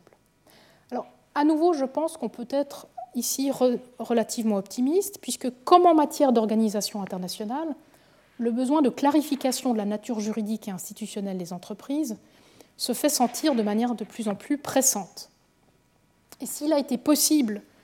euh, durant les siècles précédents, d'unifier les critères institutionnels minimaux constitutifs d'un État en droit international, il devrait être possible de le faire pour d'autres institutions corporatives qui ont pris sa suite dans l'histoire des fictions juridiques, des ordres juridiques nationaux. L'identification du contenu minimal de leur diligence due pourrait donc constituer l'occasion de développer un droit international de l'entreprise en droit privé international comme cela a été le cas pour les États, avec le développement du droit international de l'État dès la fin du XIXe siècle, et bientôt peut-être pour les organisations internationales. Malheureusement, et malgré mon optimisme, je dois vous dire que le, projet d'instrument contraignant de 2020, dont je vous ai montré quelques extraits euh, ce matin, ne contient pas de définition commune de ce qu'est une entreprise en droit international, ce qui est tout de même assez euh, gênant pour un instrument euh, censé réglementer euh, certaines obligations des États à l'égard des entreprises. Finalement, une troisième difficulté pour l'extension du champ des débiteurs de diligence due aux entreprises multinationales, euh, une troisième difficulté porte sur le fondement de la diligence due, ce fondement euh, qui, je vous le rappelle, réside dans l'égale souveraineté des États et dont je vous avais expliqué comment on pourrait le transposer aux organisations internationales. Ici, il ne va pas s'agir de lier les entreprises multinationales à, l'égale souveraineté euh, des États et à l'égale souveraineté des peuples instituées dans les États et les organisations internationales, mais il faudra néanmoins parvenir à reconstituer quel est le lien entre l'égalité des personnes physiques et la solidarité diligente euh, qu'elle dérive de cette égalité de compétences au monde, faudra parvenir à créer un lien entre cette égalité de compétences au monde des personnes physiques et euh, la, solidarité et les obligations de diligence due des entreprises multinationales euh, dans lesquelles ces personnes physiques se regroupent. Alors j'y reviendrai dans la huitième leçon de ce cours euh, consacré à la diligence due en droit international des droits de l'homme. Donc on retrouvera euh, les entreprises dans ce contexte-là, euh, avec une casquette cette fois claire du, droit international des droits de l'homme. Alors j'en viens maintenant aux deux autres triangles de la relation triangulaire de diligence due avec les bénéficiaires de la diligence due. Nous savons maintenant qui doit la diligence due en fonction des obligations spécifiques de X avec diligence due, mais qui bénéficie de la diligence due Il s'agit de toute personne ou entité dont les droits ou intérêts sont protégés par l'obligation spécifique de X avec diligence due. Il peut s'agir euh, d'un sujet seul ou de plusieurs sujets collectivement, notamment si l'obligation de diligence due en question est une obligation erga omnes, comme c'est le cas en matière de droits de l'homme ou de droit international de l'environnement. Comme indiqué précédemment, les intérêts de ces personnes ou entités bénéficiaires de la diligence due peuvent être reconnus par le droit international sous la forme d'obligations, stricto sensu, voire aussi de droits correspondants. Mais ça n'est pas nécessaire. Il suffit que les droits ou les intérêts protégés par le droit international le soient en tant que tels et soient donc à même ensuite de fonder des obligations de diligence due. Il n'est même pas nécessaire, en outre, qu'ils correspondent de véritables droits des bénéficiaires. La diligence due étant par nature greffée sur une obligation de ne pas nuire, spécifique à la protection de certains intérêts, c'est la nature propre de ces intérêts, et ensuite de cette obligation spécifique, qui déterminera, de cas en cas, si elle doit correspondre à un droit stricto sensu du bénéficiaire. C'est donc cette obligation spécifique qui indiquera si le bénéficiaire de la diligence due est aussi le titulaire d'un droit au respect de l'obligation de ne pas lui nuire de manière négligente. Ce qui implique qu'une obligation de diligence due n'est pas toujours parfaite. Il n'existe pas toujours un droit corrélatif au devoir de diligence. C'est à chaque régime que de le déterminer. Alors en droit international des droits de l'homme, nous aurons évidemment des droits de l'homme et donc des droits à ce que des obligations de diligence due soient respectées. Donc le bénéficiaire d'un droit de l'homme sera aussi le titulaire d'un droit à la diligence due, alors qu'en droit international de l'environnement ou en droit international humanitaire, l'obligation de diligence due aura des bénéficiaires qui ne seront pas aussi des titulaires d'un droit à la diligence due. Selon le régime du droit international en cause, l'absence du droit du bénéficiaire de la diligence due à l'égard du débiteur implique dès lors que le bénéficiaire d'une obligation de diligence due ne se trouve pas nécessairement dans une relation normative forte avec le débiteur de l'obligation. La relation normative qui fonde une obligation de diligence due est bien plutôt celle qui lie le débiteur à la source du risque de préjudice, puisqu'il doit exercer un contrôle sur cette source-là. Donc si vous reprenez le triangle que je vous ai montré, ce qui va fonder et créer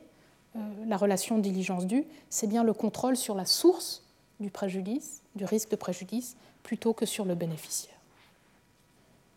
En fonction des droits ou intérêts protégés par le droit international, les bénéficiaires de la diligence due peuvent être des États, bien sûr, c'était le cas au début, la diligence due était due par des États à des États, mais aussi des personnes privées, euh, comme c'est le cas euh, depuis euh, quelques siècles et clairement depuis le, le 19e. En effet, ces personnes privées sont identifiées comme bénéficiaires de la diligence due par le biais des droits et intérêts que protège le droit international et ont évolué avec ce dernier. Il s'agissait d'abord de ressortissants étrangers, en vertu du droit international des étrangers, ce qui impliquait d'avoir une nationalité particulière, qu'ils soient présents ou non sur le territoire de l'État débiteur d'ailleurs. Et puis ensuite, il s'est agi de toute personne résidant sur le territoire national. et enfin de toute personne sous la juridiction d'un État, en vertu du droit international des droits de l'homme. La nationalité étrangère ou la résidence territoriale d'une personne privée ne sont donc plus aujourd'hui nécessairement déterminantes pour bénéficier d'obligations de diligence due en droit international contemporain. De nos jours, s'ajoutent même à cette liste de bénéficiaires de la diligence due d'autres sujets de droit international,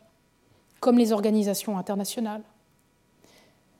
À noter que même lorsque le préjudice causé concerne un objet matériel ou tangible, ce sont les droits et intérêts des personnes relatifs à cet objet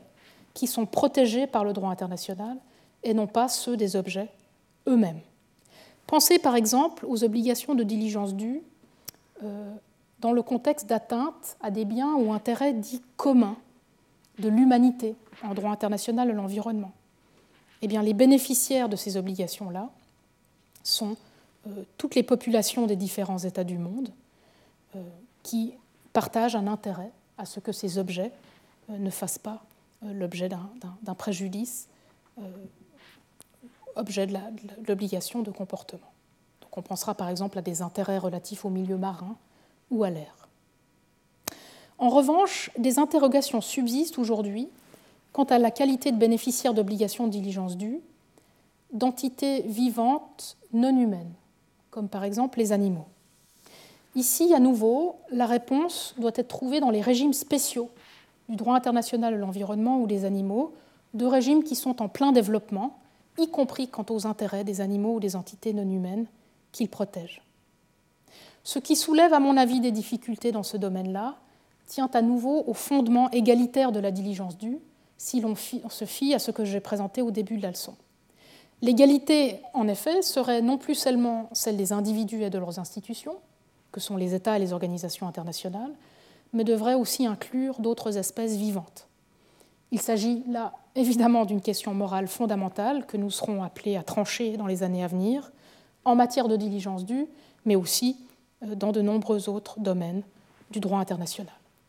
Pour l'heure, je pense qu'il est possible, à l'instar de ce qui vaut pour les objets inanimés comme l'air ou les fonds marins, de considérer que les intérêts et droits protégés par la diligence due sont ceux de certaines personnes humaines, voire de toutes les populations des différents États du monde, si ces intérêts sont communs. C'est donc l'égalité entre les personnes qui demeure le fondement de la diligence due à l'égard euh, des préjudices causés aux entités non humaines que sont les animaux. On peut s'interroger enfin sur l'inclusion dans le champ d'application personnelle de la diligence due des droits ou intérêts des générations futures, en vertu par exemple de l'équité intergénérationnelle du droit de l'environnement. La réponse est claire en droit de l'environnement, ou en droit de la protection du patrimoine culturel et naturel, et ce, même si les rapports de priorité entre les obligations de diligence due destinées à protéger les intérêts des générations futures et celles qui protègent ceux des générations actuelles sont encore loin d'être résolus, non seulement sur un plan moral et juridique. Mais hors du champ euh, du droit international de l'environnement, je pense qu'il est difficile de donner une réponse générale à la question de la diligence due aux générations futures. Tous les régimes du droit international n'assurent pas la protection des intérêts et surtout des droits de personnes qui ne sont pas encore nées ainsi, en droit international et droits de l'homme, étant donné que l'obligation de diligence due est corrélative aux droits des titulaires des droits de l'homme, et que la titularité de ces droits repose sur une capacité à les faire valoir, on ne peut pas conclure à l'existence d'obligations de diligence due envers des personnes qui ne sont pas encore nées. Donc, à nouveau, c'est le régime qui sera déterminant. Alors, je passe, et ce sera mon dernier point, aux tierces parties de, la diligence due. C'est le troisième angle de la relation triangulaire de diligence due, et c'est un angle tout à fait essentiel.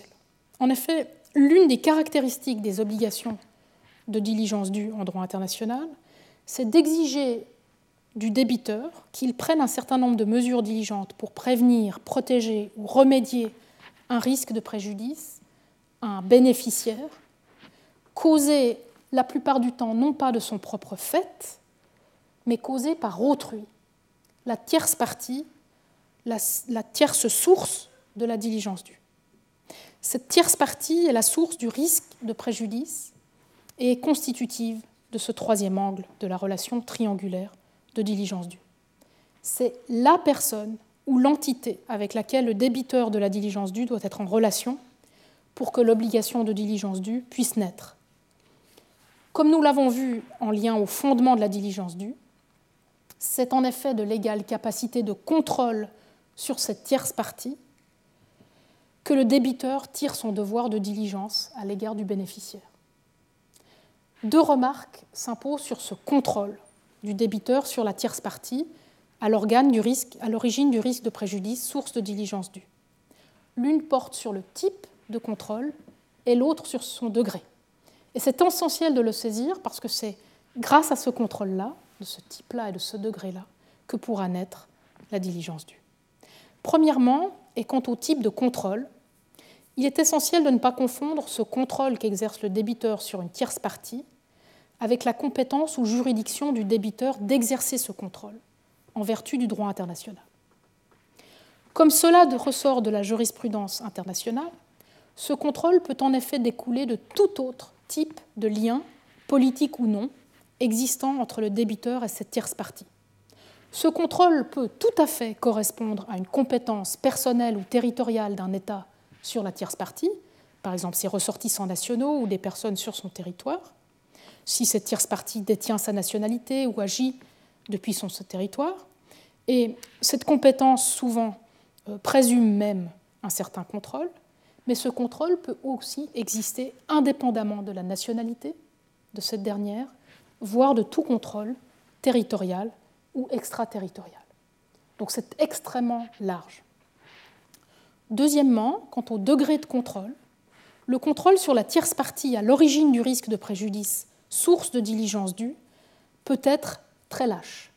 Il n'a pas besoin d'être effectif au sens où on l'entend dans le contexte du droit international de la responsabilité. Dans ces contextes-là, en effet,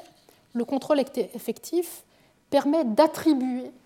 le comportement d'une personne privée, d'un organe ou d'un État à une autre institution qui sera tenue responsable. A l'inverse, en matière d'obligation de diligence due, l'État responsable ne répond pas en vertu du comportement d'une personne privée qui lui serait attribuée, il répond de son propre comportement négligent. Son contrôle, dès lors, n'a pas besoin d'être aussi effectif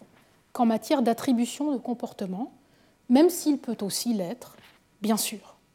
Et surtout, il n'a pas besoin d'être actif ou intentionnel.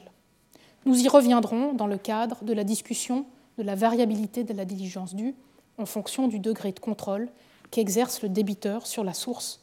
du risque de préjudice. Dernier point, et je terminerai cette leçon, au vu de ce qui vient d'être dit,